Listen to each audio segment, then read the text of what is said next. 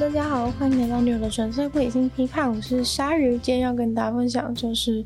近期呢非常火红的话题，就是我们的 OpenAI 开发出来的这个工具 ChatGPT。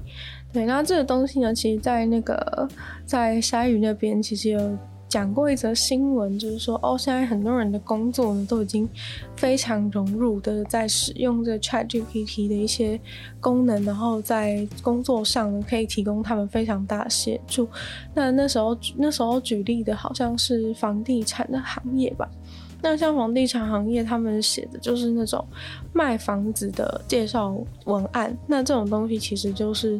蛮适合使用 ChatGPT 来生成，像是社群文啊这种，就是感觉有个固定框架的这种内容，其实都还蛮适合，就是让 ChatGPT 来协助你的。对，那基本上跟不认识 ChatGPT 的人，就是稍微简单介绍一下，就是它是一个，就是可以给你任何。回应就是你可以问他任何问题，他会给你，就是基本上应该会是你理 想接近理想答案的。那嗯，可能你问他一些简单的就是数学问题，虽然说呃，他其实有特别强调说他是一个语言模型训练出来的，就是不太是数学很好这样。但是如果你是想要问一些基本的，例如说，哎、我想要贷款一个房子啊，然后要分几期啊，利率多少之类的这种东西，几年还完之类，他可能还是有办法快的算出来。对，但是。嗯，如果是那种真的超难数学题的话，可能没办法，因为它主要是就是一个语言语言为基础的。那所以简单来说呢，就是像是创造一些原创的内容，它反而非常的擅长。例如说，像刚刚前面讲说，哎、写文案的这种，其实算是比较简单的。那其实再更难一点，可能请他编一个故事。对，或者是写一个剧本之类的这种的方式呢，其实是他还蛮擅长的一些东西。那其实现在的话，已经可以就是请他写一些 rap 的歌词了，应该会。应该都会蛮好笑，然后请他讲笑话，或是请他编一个故事、写一个剧本，这些东西他都可以做得非常的好。对，其实这种你要花很长的时间想的一些，哇，觉你觉得过去觉得非常真实、珍贵的一些内容呢，结果他这样几秒钟，哎，就这样把它生成出来，会突然有一种自己很没有价值的心情。对，没错。但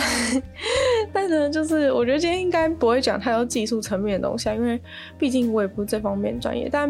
ChatGPT 大家最关心的应该就是它就是会不会取代大家的工作啊，或者是说，呃，就是人们的生活受到什么影响，会不会很多人拿这个来作弊或者什么之类，就是有没有什么不好的用途之类的这些问题，应该是我们今天会比较。会比较关注的啊，对，因为就是实际的使用，我其实有查蛮多它实际的一些使用啊、应用上的的方式，我都觉得非常有趣。就我自己也是会很想试试看，就是看了那些介绍，就是比较深度的介绍，说哎，有哪些就是更厉害的应用方式。因为其实对，因为如果你没有去，你没有仔细去想的话，你就会觉得哦，就只是问他一些一些简单的问题，但其实老实说，他什么问题都会回答你。那其实像是，呃，有人可能就问他一些感情上的问题或者什么，其实，其实他都会很认真回复你。我觉得，呃，就算是你没有什么想要认真的来使用，就是哎、想要增进自己的生产力啊，或者说没有没有这些没有这些愿景，就单纯跟他聊聊天，其实我觉得心情应该还蛮好的。就是像上一次是是是讲过说没朋友的一些内容，其实没朋友真的没那么严重啊。现在都有 ChatGPT，你就去跟 ChatGPT 聊吧，他给你的意见应该比你朋友有用。我是说真的，因为你老实说，朋友有时候就会给你一些安慰性的建议，因为有时候会担心你难过或者什么。但是我觉得 ChatGPT，嗯，他绝对不会，他告诉告诉你很中肯的建议，他会跟你讲 分析世界上的一些大数据之后。跟你讲一些非常非常非常有用的资讯，没有啊。但是我觉得感情问题这种事还是看个人。但如果你有一些就是自己有兴趣想要跟他聊天的问题，他应该是可以回答你。虽然说他当然没办法解决你的就是 existential crisis 啊，像是你有什么。你有什么生存危机啊，或者你觉得哦自己存在也没有意义啊，什么之类这种问题，他可能没办法帮你，因为就是如果你问他说我是谁的话，他会告诉你说只有你自己才可以定义自己。对，其实我觉得他这个回答也算很好。有人说他这样等于没回答，但我觉得他这个回答算是还蛮正确的吧，就是。嗯，因为你没有办法，其他人没有办法去定义你是谁啊，就是你只有你自己才可以定义这个答案。其实我是觉得不错，虽然说有些人说这是他的限制，就是他只能回答你这个问题，好像不是很满意。但我觉得这问题确实是蛮蛮好，因为他又不知道你的就是个资或者什么的。这样的情况下，我觉得他回答你说只有你自己才能定义自己，已经算是一个很美满的、很美满答案吧。但呃，就是如果你要跟他。反正就你不能让他回答这种你自己的，就是问他关于你自己自己太个人的事情。然后也建议大家就是说不要在 ChatGPT 上面就是讲讲，就是问一些太隐私的东西，或者是说不要把你的密码直接写在 ChatGPT 里面，因为你喂进去的东西它都会成为他身体的一部分。这样讲有点怪怪的，那就你喂进去的东西都会继续的成就 ChatGPT 成为一个更。有人性啊，回答更好的一个一个东西。所以说，如果你把这东西喂进去给他的话，等于就是他会变成他的一部分，没办法，就是 没有什么保密，不是说你现在在跟什么心理咨商师聊天这样，他还有什么保密义务什么的，没这回事，当然没这回事。所以说，对，就是不要讲一些，不要跟他讲一些太私密的东西，因为他有可能是个大嘴巴哦。这样讲有点好笑，但就。对啦，就是这样子，就是你尽量就是他主要还是一个咨询的，咨询他一些问题的角度来去看待他会比较正常啊。如果你真的把他当成一个朋友的话，应该还是会怪怪的。对，但其实你应该会觉得他比较冷冰冰一点啊。我相信大部分的人想要交朋友的心态应该不是，应该不是想要问朋友问题，然后朋友会告诉你很多事情的答案。可能我是，好，对不起。但是其实我自己觉得，呃，ChatGPT 真的让我觉得非常开心啊。虽然说，就是自从我要使用，每次要使用都刚好遇到它，就是炸了，因为就是它塞太多人在使用了。它就是一个真的非常非常，现在真的非常热门了。你知道，像。嗯、我们我们的人类历史上出现过好几款就是非常热门的 App 嘛，像是什么 Pinterest 啊，然后 Instagram 啊之类这些 App，就是它不是在历史上是就是爆红嘛，是爆红等级，就是说，呃，他们可能会去看说，哎、都花了多久时间达到两百万的的使用者对？因为其实你知道这种 App 或是这种平台啊，使用就是使用者其实就是最重要的，他们要有多少人在在使用，其实就。等同于这一个平台或者这个这个东西的价值，对，因为你知道社群软体要是没人在使用的话，那这这个平台有什么意义？所以说，这种 app 这种服务啊，就是最重要都是它 user 嘛，就是我 user 越多的话，就代表说，哎、我做越成功，越多人愿意使用我的东西。那其实像 Instagram 或是 Pinterest 这些东西都算是非常成功的案例吧，就是至今仍然非常多人使用。那像是 Instagram 或者 Pinterest 的话，几乎都花了差一个月或者好几个礼拜的时间才达到两百万的这个使用者，但是这个我们的 ChatGPT 呢，才花了五天的时间就直接得到两百万会员。对，说真的，就是真的两百万，两百万就这样轻而易举，五天之内就达到它的使用者数量，所以说。这个是一个非常迅速窜红，其实才去年年底才出的东西吧，已经所有人都爱不释手。因为就是它等于就是一个怎么讲啊？因为其实 ChatGPT 它是去参考很多呃海量的这个资料，然后。去训练它这个模型嘛，然后很很多文献啊，就你比如说你今天就算是一个非常好学的人好了，你想要花很多时间去读那些文献的话，其实你根本没那么多时间。你就算再怎么花时间，也不可能比得上就是 ChatGPT 它读过的东西。所以说，呃，有些资讯资讯上啊，就是你你去问他的话，一定是比你自己去研究还要快。所以说，更何况不用讲，那世界上多数的懒人是根本就不会去读那些东西。那你直接问他可以得到答案的话，所有人都觉得天啊，这简直就是世界上最美好的一件事。我觉得其实到几年前，你跟别人说哦，以未来世界上会出现这个东西，就是你问他什么，他都可以回答你。这种话很多可能大家都不太会相信吧，但是。现在的话呢，它就是这样活生生的摆在大家的眼前。那其实，在很多人感到非常兴奋啊，然后很多高中生啊非常快乐的开始用 ChatGPT 疯狂抄作业啊的时候，就是大家该怎么面对这件事情，就是我们接下来主要想要讨论的问题。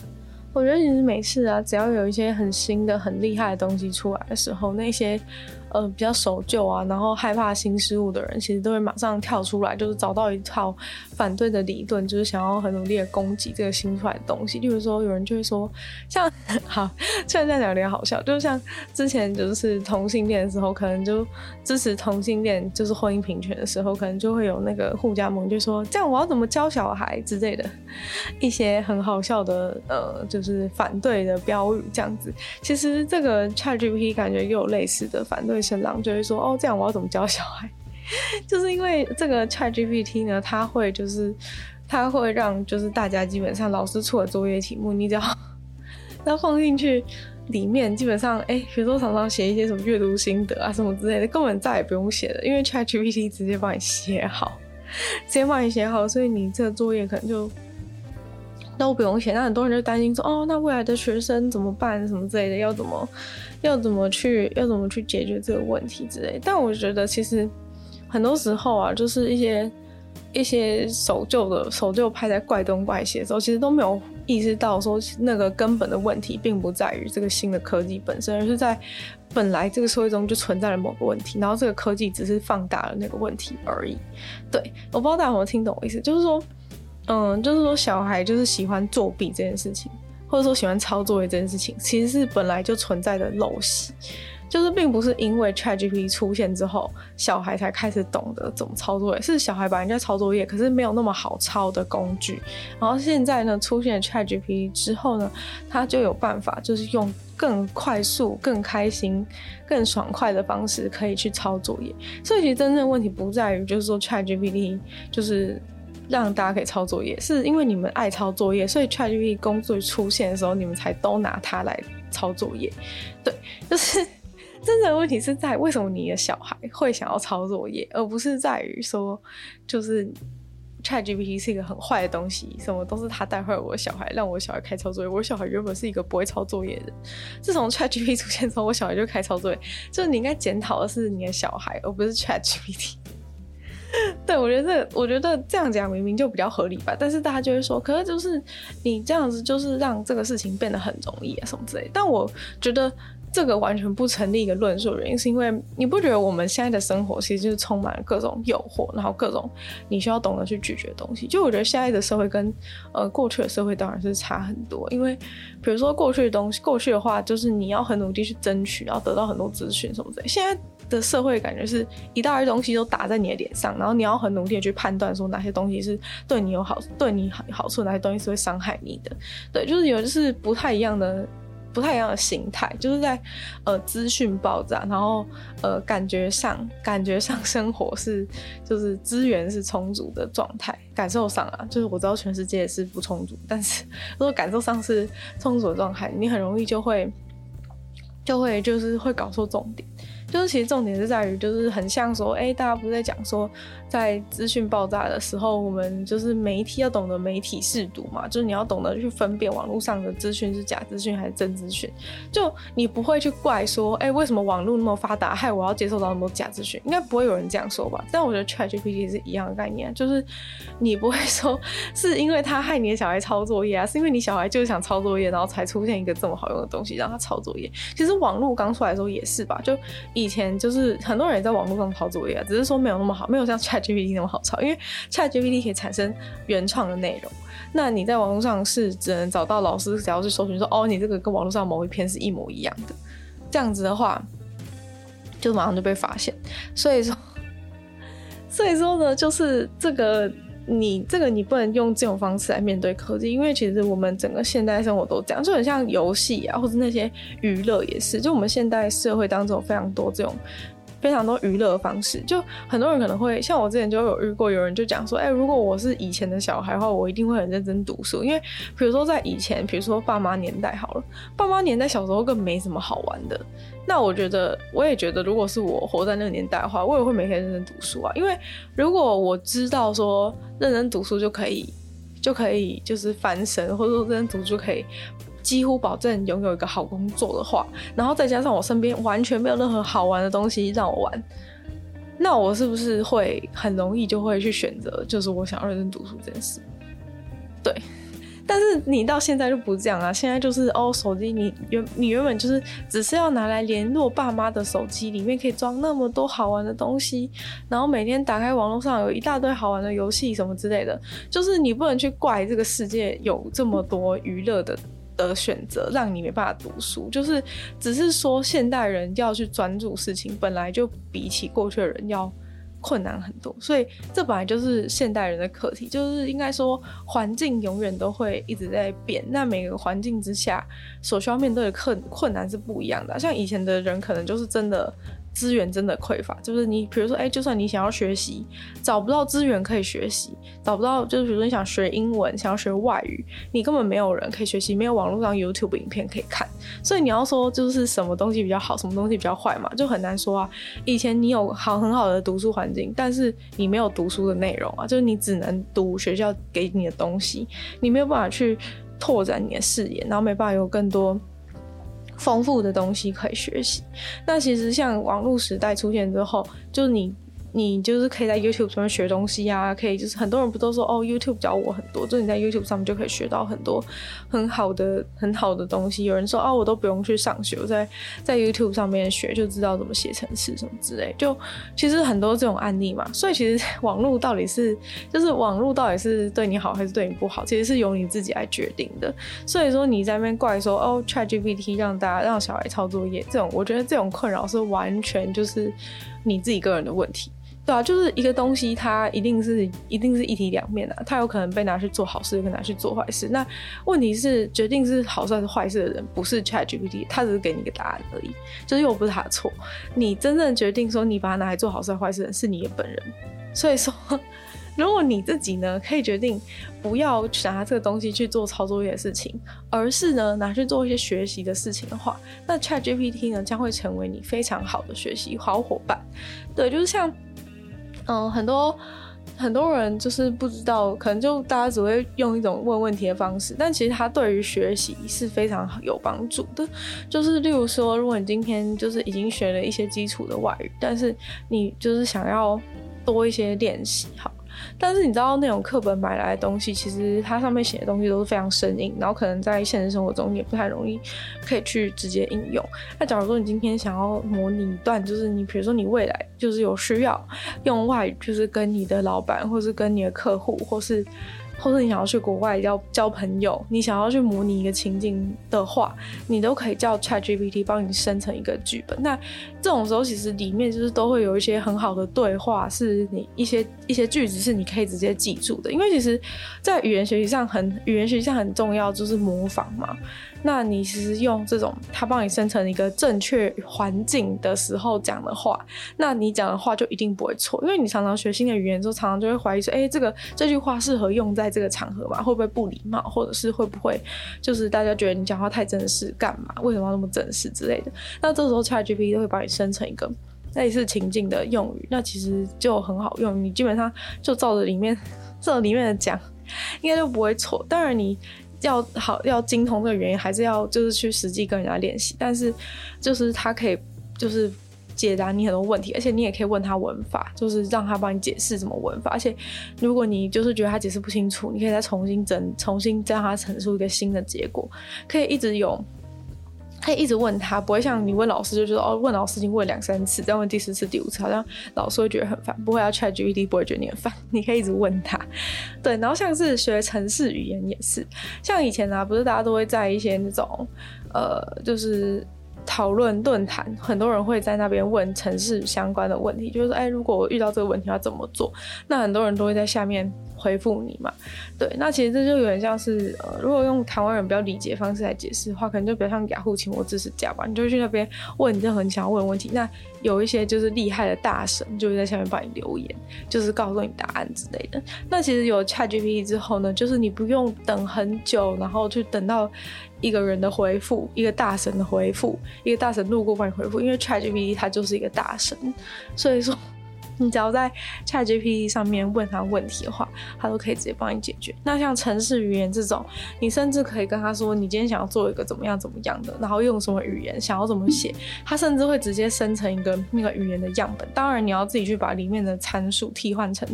替换成你自己的 project 里面适用，或者是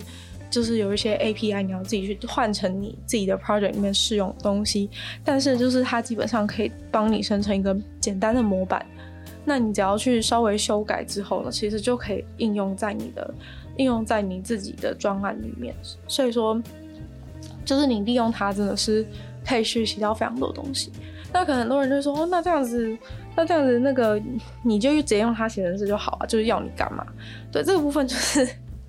工作取代部分，那学习的部分就是还没还没讲完。其实 学习真的有很多东西可以学，就是你你要透过它学习，真的是有很多东西可以学。像是其实你从它生成出来的答案，你就已经可以学到很多。就是如果你能够认真的去看它生成出来的答案，然后学习说，哎，它为什么会在面对这样的问题的时候会给你这样回答？你很认真去学习它，跟着它一起学习，然后给他一些 feedback，就是说这个答案是好或是坏的话，就是你跟他是可以很好的一起共同，就是共同成长。就是你给他 feedback 的话，他也会，就是他也会知道说，哎，这个答案是比较好的。那。其实他们就可以，就是他就你你跟他就等于是一起在共同成长，是一个非常好的学习好伙伴。有没有听起来非常的棒？这是非常好的学习好伙伴。你可以就是你想想看，就是其实你学习过程当中最大问题就是你遇到问题的时候没有人可以问嘛。那就像我刚刚讲的。在更就是我们现在的人一定是不知道问题怎么办，一定是想办法 Google，但其实还是有些 Google 答案 Google 不出来。那在更以前的人，就是你一定要直接去问老师或者什么之类，其实更麻烦。对，那现在的话，其实有 ChatGPT，就是有什么问题，其实你都可以马上，你都可以马上问，那你不用觉得很丢脸，那不用觉得很烦，他不会觉得你很烦，你就可以一直疯狂的问他各种问题。而且我觉得他还有一个很厉害的事情是，就是他可以去限定说。请他使用什么程度的东西，然后去解释某个某个词。例如说，呃，如果你今天看了某个法案，然后你不是。法案的内容，那你不是法律相关的专业的话，你可能会觉得，哦，他写的一些很生涩的一些法律用词，或者是写的很拗口，完全不懂他在讲什么。那这个时候，其实你可以把你那个法律的条文就是复制起来，然后跟他说，哎，可不可以用就是一般人听得懂的方式解释给我听，就是这个东西是在做什么？那其实 ChatGPT 就会用一般人可以理解的语言，然后把这个法案的东西重新解释一遍给你听。那你其实就可以，就是哦，一下就用白话文就马上就理解了，对，所以 法律白话文运动，甚至甚甚至直接可以被 ChatGPT 给解决。然后你今天想要跟别人表达一个你的诉求，想要就是使用正式的法律用语来去跟对方讲的话呢，其实也可以直接透过 ChatGPT 来帮你解决。就是你可以直接跟他说，请问可以帮我用这个，就是把这段文字，然后用法律。用语的方式来去讲的话，或者说用律师的口吻去讲话，它其实都可以直接帮你生成出来。所以说，其实是非常的方便。就对于一般人呢、啊，你有时候真的不太可能因为一些小事情就直接去做法律咨询的，因为法律是法律的资源，其实在在我们现在的生活中其实是非常的匮乏。这也是为什么现在为什么就是呃法律相关的职业。薪水都还是那么高的一个很重大原因，就是因为，就是其实每个市井小民啊，其实都很有可能会遇到一些简单的小的这种，呃，跟法律相关的一些纠纷，或者是你需要去注意的事情，不管是签合约或什么。但是其实你没有办法，就是每个人都有资源或是经费，就是因为一些小的事情就要去问，你就要去问律师，所以说。其实如果有这个 ChatGPT 可以帮你，就是稍微做一些基本的这种基本的这种过滤的话，其实它是可以给你一些简单的这种简单的这种法律相关的咨询。然后其实是它可以还可以去因应，就是说，例如说你今天是想要根据比如说哪一国的法律。你想要去根据哪一国的法律写这个东西，你都可以去跟他讲，你不用担心说，哦，你你叫他生成，就他生成一个根据美国法律的东西就不会。你可以去跟他讲说，你想要的是根据台湾的法律，或是怎样，他可以去帮你，他会去帮你读那些东西，然后帮你生成你要的东西。所以说，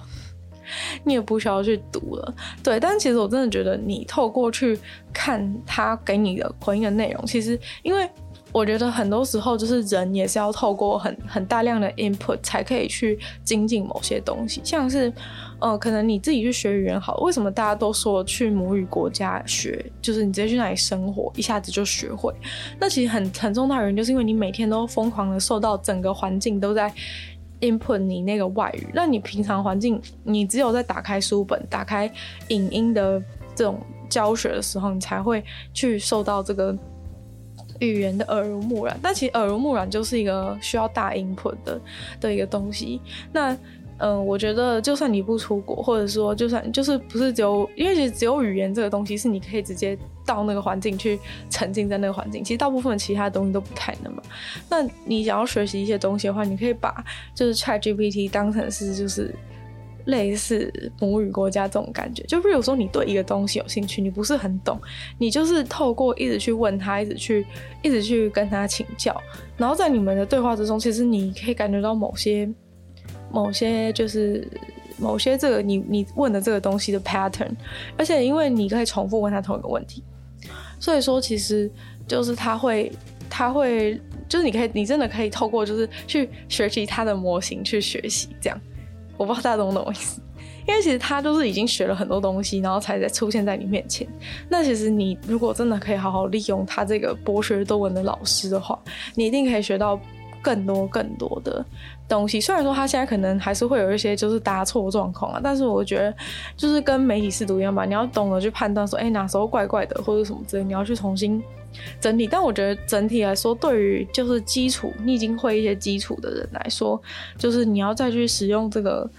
这个工具来去精进自己各方面的才能的话，都是非常方便。那回到就是刚刚有稍微提到一下下的那个关于工作被取代问题，其实前面前面第一个讲的主要是关于学习吧，然后现在的话主要是关于工作会不会取代问题，就是嗯、呃，因为它太厉害了嘛，很多人就是一看到这个东西出来，就说哇，我工作我饭碗要不保了，因为呃，因为 ChatGPT 基本上可以回答就是。所有的问题，那像是比如说，哎、那这样子防就是防重，比如说，哎、欸，房仲其实就他的工作内容其实就变少啊，是不是会被减薪？既然这些东西都直接从 AI 生成出来的话，那其实防重的价值就是也少了一点。然后，既然就是这个法律法律的部分呢、就是这个 ChatGPT 可以回答这么多，那律师这个工作是不是价值也会减少？其实我觉得不管怎样啊，就是绝对不会就是说把这些。把世界上的工作全部都全部都消失之类的，因为其实这个世界本来就是一直在变化的发展嘛。就我觉得有一个人有一个人举一个很好的例子，就是说像呃以前的以前的时代，可能人口根本没有现在那么多，可能只有现在的可能十分之一啊之类的人口数。那长那成长到现在，就是人口数可能暴增了十倍，但是为什么大家都还是有工作呢？就其实多半的人都还是有工作吧。对，那当然会有失业率，只是说，嗯，成人口成长这么多，那为什么大家都还有工作？其实代表说，就是工作的数量，就是职缺也增加非常多，要不然这些人都会变成没有工作。对，那其实科技发展至今，就是。本来就已经有很多工作被淘汰嘛，例如说以前不是都有打字员吗？就是这种，或者是说有接线生啊这些工作，那其实这些工作确实是消失了，但是就是取而代之就是出现了别的新工作，对啊，就很像以前的话，虽然说讲 YouTuber 这个例子有点有点不好，但是但是就是说，呃。就是说，因为 YouTuber 比较像明星啊，就是他是会有红跟不就是不红，不算是一个那种一般的稳定的工作，或者是别人发你薪水的工作。但是就是说，很多新兴的产业会出现嘛，很多新的职业会出现，所以说确实是有一些工作有可能会消失，但是一定会有，一定会有新的工作出现。对，那。所以这个部分，我觉得应该是不用担心说什么全世界工作都会消失，被 ChatGPT 取代。我是觉得他很聪明，然后也知道很多事情，但是，呃，我感觉应该没有到那么容易啊，就是感觉也没那么容易，就是他可以取代所有人的工作。对这件事情还是保持一个乐观的态度。对，那讲到说，哎，那律师的这个的这个工作会不会被会不会被会不会被取代掉，或者说其他的这些工作会不会被取代掉？问题，我是觉得，其实这种东西都只能当成一个怎么讲？就是因为它毕竟是一个 AI 嘛，它只能当做一个初步判断。就假如说这样好了，就是你平常一些小事啊、买卖的纠纷啊，你可能会想要去问 ChatGPT。但是假如说今天真的已经就是出大事了，然后这件事情非常的严重，就只要做错一步的话，就会很就会真的很严重。这种情况下，你还会去问 ChatGPT 吗？不会吧？我觉得你应该还是会好好请个律师。就是因为你会比较相信这个，比如说已经打过无数诉讼，然后非常有经验的一个律师，而不会相信一个纸上谈兵的 ChatGPT。所以说，我觉得关键时刻的话，你还是一定会去找这个律师，只是说。感觉一般的时候，就是比较小事的时候，你可能就会去诉诸就是 ChatGPT 来去回答你的问题。而且老实说，就是有这些 ChatGPT 之后呢，其实对于那些原本工作人，他其实也可以很方便，也可以精进自己的才能。例如说，你今天想要查一些，就是说，哎，对这个判决有什么有什么不同的。有什么假说乙说啊，就是或者说之前大法官释宪什么之类，其实你如果是学法律的人的话，你可以在上面就是很方便的，他因为他就是一个很大的，他读过很多文献，都知道很多资料嘛，所以说你你可以从他身上学习到很多，然后你也更容易去 update 你自己的你自己的新资讯，例如说其实像。比如说一些医生啊，或者什么之类，他可能已经从业很久，就他当年学的东西已经跟现在差蛮多嘛。但是有这个 ChatGPT 之后，就是这一些其他这些行业，就是要去跟上现在的东西，其实就没有那么困难。你只要去问他一些问题，你自己也可以从上面学到很多，就是。嗯，我觉得最厉害的点是因为在于它可以给你各种不同等级的，就是知识程度的人的回答。例如说，你想要叫他就是用三岁或是五岁的能够理解的方式去回答一些问题的话，他也可以回答。例如说，你可能有一些很难的，你要怎么跟五岁的小孩解释量子之类，他都可以生成一个答答案。如果今天要你跟一个五岁聊起来是量子，你可能超困难，因为其实连一般走在路上的人都不知道什么是量子，那他都可以给你一个非常平易近人的回答，所以说。你也可以就是跟他用非常专业的程度在讨论这些问题，也可以去问他，就是说，哎、最近关于什么有没有什么更新的技术，或是有没有什么东西，就是你这些东西都可以透过 ChatGPT，你可以迅速的去跟上现在就是最新的一些科技。但但 ChatGPT 有个缺点，就是说它目前好像更新的资料是只有到，就它自己内部资料是只有到。二零二一年之类的，我有点怕有点记错，但是，呃，总之它不是就是真的完全就是线上，就是完全就是随时跟上。目前呢、啊，它之后可能会，但是就是目前的话，它只有库是它还是封闭的，就是它是就是截至二零二一年的某个时间点之前他们收集的资料。所以说，如果你要问他一些，比如说后来才发生的事情。例如说，俄乌战争不就是二零二二年才发生的事，或是 Elon Musk 把 Twitter 买下来，就是后来才发生的事。所以说，你如果问他这些事情，他就不会知道，因为因为他还没有学到这边，对，他资料库还没有跟到这边，他还不知道说，哎、未来会会发生这样的事情。对，但是我是说，假如说就是你已经十年没有没有没有在碰相关领域的话，其实你想要去问说，哎、这个领域现在已经发展到什么程度的话。他都可以给你很多，你就可以迅速跟上。就是我真的觉得，嗯，他对于很多工作而言，应该是一个很大的助力。就是你这个工作人，你如果懂得善用 ChatGPT，善用这些 AI 的话，其实你都可以让自己变得变得更厉害。对，然后所以我觉得，就是真正真正厉害的人，其实永远都不会被取代，因为呃，真正厉害的人，他会懂得怎么去跟 AI 一起。一起互动，然后利用把 AI 当成一种工具，然后你会去懂得就是更多花样，然后会就是展开自己更多视野。但是你如果是就是从来都不想要，就是你也对就是呃进步，或是对于这些都没有什么兴趣的人的话，你可能就把它当成是一个就是伸手牌好了。你就是整天问他一些东西，然后从他那里得到答案，你就直接丢给丢给客户，或是你就直接拿去交差的话，那你这样的话当然是。永远不会就是学到任何东西，然后你也不会进步，就是这个 AI 就是会一直永远的超越你，然后你就会被甩在后头，完全看不到就是 ChatGPT 的车尾灯这样，就是很很现实的问题啊，就跟你在读书的时候一样吧，就你的同学一直在读的时候啊，你都在玩，你都在玩游戏，那其实就是结果会是怎样，就是显而易见吧。就是很多人都会觉得说，哎、出去工作，出社会工作之后就不用再继续学习。但其实这个想法就在现在应该算是完全错误吧。就可能在以前时代，你学你学会一个技能之后，你有你一辈子都可以靠那个技能去去生活，然后养活自己，赚赚到一份钱之类。但现在因为不管是什么行业都。改变的非常快，所以说，如果你没有办法一直去跟上现在在干嘛，或者是一直去学习到这个领域或者行业的一些新东西的话，你很快就会被，很快就会被，不管是就是其他有在使用就是 AI 学习，或是有在自己学习，不管用什么方式的人超越，对，那你其实就是会渐渐的没有立足之地，所以其实就是会害怕这些东西的人的话，很有可能其实你本来就是一个不喜欢变动，然后。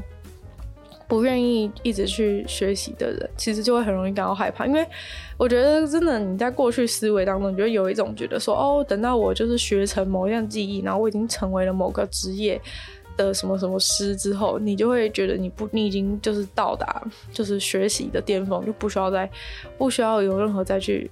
学东西。像我之前其实就。有知道有一些很很厉害的人，就比如说他可能是一个兽医师，然后他们就是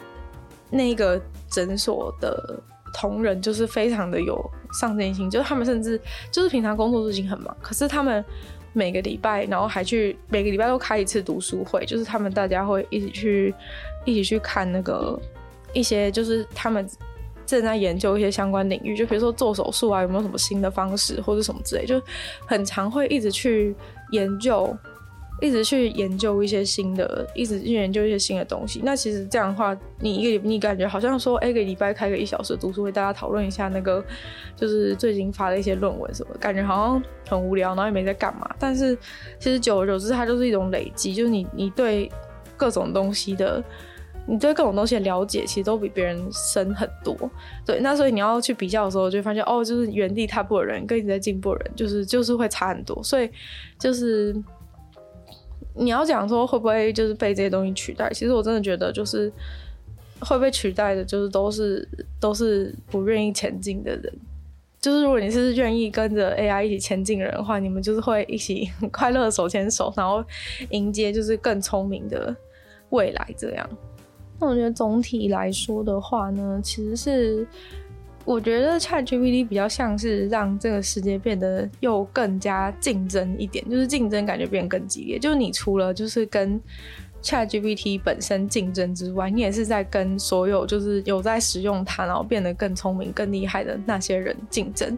对，所以说感觉就是感觉就是又多一个工具来来加大人与人之间的。实力差距这种感觉，对，其实就是所有科技出现的时候都类似的感觉吧。就像会 Google，就是懂得想到什么问题就去 Google 的人，跟不会去 Google 的人，就是把就是一个问题想到就放在那里，就也不会想要知道答案的人相比，其实你很快就知道说，哎，这个每天想到一个想到一个问题就去查 Google 的人，他肯定是久而久之就会比就是都不去。想要解决问题的人变聪明很多，其实就是这么简单的道理吧。那可能在更久以前的话，就是说，哎、会不会去查，会不会去翻书，就是查东西这种这种问题，其实就只是说这些工具就是让大家的竞争变得更激烈，就是大家更有机会，就是你只要好好利用这个工具，你就可以去加大你跟别人之间的。这个实力差距的感觉，其实就跟前面在讲说，前面在讲说这个学生学习的问题。就假如说你今天是，就是真的是一个很很好学心理的话，你你可以跟你可以利用这个工具去好好学习，那你的成长一定是比其他就是不愿意学习，或是只是拿 ChatGPT 来抄作业的人，会产生非常非常大的，就是这种这种能力上学习能力上的一个差距，然后。其实基本上啊，就是会讲到说，哎，会不会拿来作弊啊，或者会不会就是工作被取代这种，或者这种想法，其实我觉得根源都是一个同样问题。就像前面讲说，其实不是 ChatGPT 让你。就是学会作弊，是你本来就会作弊，然后 你本来就想作弊，啊，只是刚好找到一个工具很好作弊，所以你才会觉得说，哦，怎么都是这个东西的错，害我害我就是害我就是整天一直抄作业什么之类的。但其实主要根源是在于，就是我们的学习的体制当中呢，就是大家看重这个看重这个学习成绩的重视度是比你学习的过程还要重要很多，就很像你平常是一个很认真读书的同学，但是你每次最后考试的结果都很烂。那其实就是另外一个同学，他总他就是运气很好，每次猜 C 都是答案。那这是我们的老师会比较去就是鼓励哪个同学，其实根本没有人会在乎你到底是读多少书才得到这个结果，就是大家都只是在意说，哎、这个考出来的成绩是多少。所以其实久而久之，就是大家就是会。呃，习惯就是说，其实你的运气啊、猜中啊，就最后这个分数，其实比你有没有认真在读书这件事情的，就大家对这件事情评价是更更重要吧。没有人会去看说，哦，我我花了几个晚上在读，就是你结果出来没有，就是答错，就是没有，就是没有，就是没有人会在乎这个过程。所以说，其实这个就是为什么，就是大家会觉得，就是大家会大家会不去重视，就是大家会选择作弊的原因吧。就其实选择作弊的根源，就是因为。呃，大家比较大家重视的是那个学习成绩，是他用一些小手段可以获得这个成绩，就比他就是学习的过程还要更重要。其实你在你真的。你如果还记得自己学习就是在学校读书的时候的状况的话，你很容易就会很容易就可以回想起，就是有一些同学他虽然非常认真读书，可是每次都考不好，他他生活过得非常苦闷。那有些同学他根本不读书，但每次都猜对，他生活过得超快乐。对，就是 我觉得其实，在学习阶段的时候，你你都会非常羡慕那些总是猜对的同学，但其实等到最后的时候，你就发现说，其实那个总是猜对的同学，他他到头来什么都没有学到。就虽然说课本上知识不是说真的很有用啊，只是说。就是其实这是一种嗯、呃、学习，就是你学习学习态度的问题。就是你到最后就会知道说哦，人家就是那些年累积的东西，其实是其实是有帮助。虽然说他那时候的那个成绩都非常的难看，这样子。对，所以其实真的问题是在于大家就是过度去在乎那个结果，所以才会觉得说。才会觉得说，就是一切都只看结果的世界，就是会迫使这些学生想要用各种手段去去作弊之类的。然后，其实工作被取代这件事情也是类似吧，就是因为你只是想要保住这个工作，你根本没有。虽然说以一个社畜的心态，这是非常合理的，只是说，只是说它的根源的，就是会发生这样情况的原因是一样的，就是因为你其实只是在乎说你可不可以保住这个饭碗，保住这个工作，可不可以就是如实的领到这个月的薪水。其实多半上班的人其实都只在乎这件事啊。但是自从有这些工具之类的话，就是它加重了所有人的这种竞争的问题。就是假如说你今天是一个只想耍废的同事，但是别的同事呢，他可能就对这个工作领域真的有兴趣。然后他会去会去做更多的学习，那其实就是在这个冥冥之中，你可能就会比较容易成为那个被淘汰的那一个。就是假如说今天真的要真的要那个真的要选谁比较好，然后要真的要裁员的时候啊，你可能就比较容易被你可能就是你的社畜心态，就是只想要猜对获得好成绩的同学的时候的这个心态，就容易让你成为比较弱势的那一方。其实就只是这样而已，就也没有也不是那么复杂问题，然后也不是那么恐怖的事情。就我觉得 AI 也不是什么妖魔鬼怪，就只是一个就只是一个新的可以帮助大家的工具，只是说。有得到这个帮助的人跟没有得到这个帮助的人，就是会在世界世界上的这个能力的排名会开始产生产生差别。所以说，呃，对，就是 如同这个世界上任何事情一样，就是只要有新的东西的时候，你一定要马上就去 follow，要不然你很快就会成为那个跟不上时代，然后能力上也跟不上别人的那个人。虽然这样讲起来可能会有人觉得压力很大，但是就是在这个变动的时代，然后跟这个。科技一直在进步的状态之下呢，世界一直都会以这种方式在前进。所以说，就算今天呢没有 ChatGPT，也是会有其他的东西出现。那今天女友的纯粹不理性批判就差不多到这边结束了。不知道大家喜不喜欢今天就是讨论 ChatGPT 的主题呢？那如果喜欢的话呢，就希望大家可以多多的分享出去。那我们就再次感谢今日赞助的会员：银眼大龄男子 James Jason、黑渊毛毛黑牡丹 LZ 还有 ZZ。然后如果就是有时间的话呢，可以在 Apple Podcast 帮我留星星加评论。然后也欢迎继续收听我的另外两个 podcast，其中一个是会在每周四六用十分钟时间跟大家分享一些国际新资讯的鲨语，或者是呢这个听说动物，当然就跟大家分享动物的知识。那也可以订阅我 YouTube 频道，是追踪我的 IG。就希望女友纯粹不理性批判可以继续在每周三跟大家相见。那我们就下次见喽，拜拜。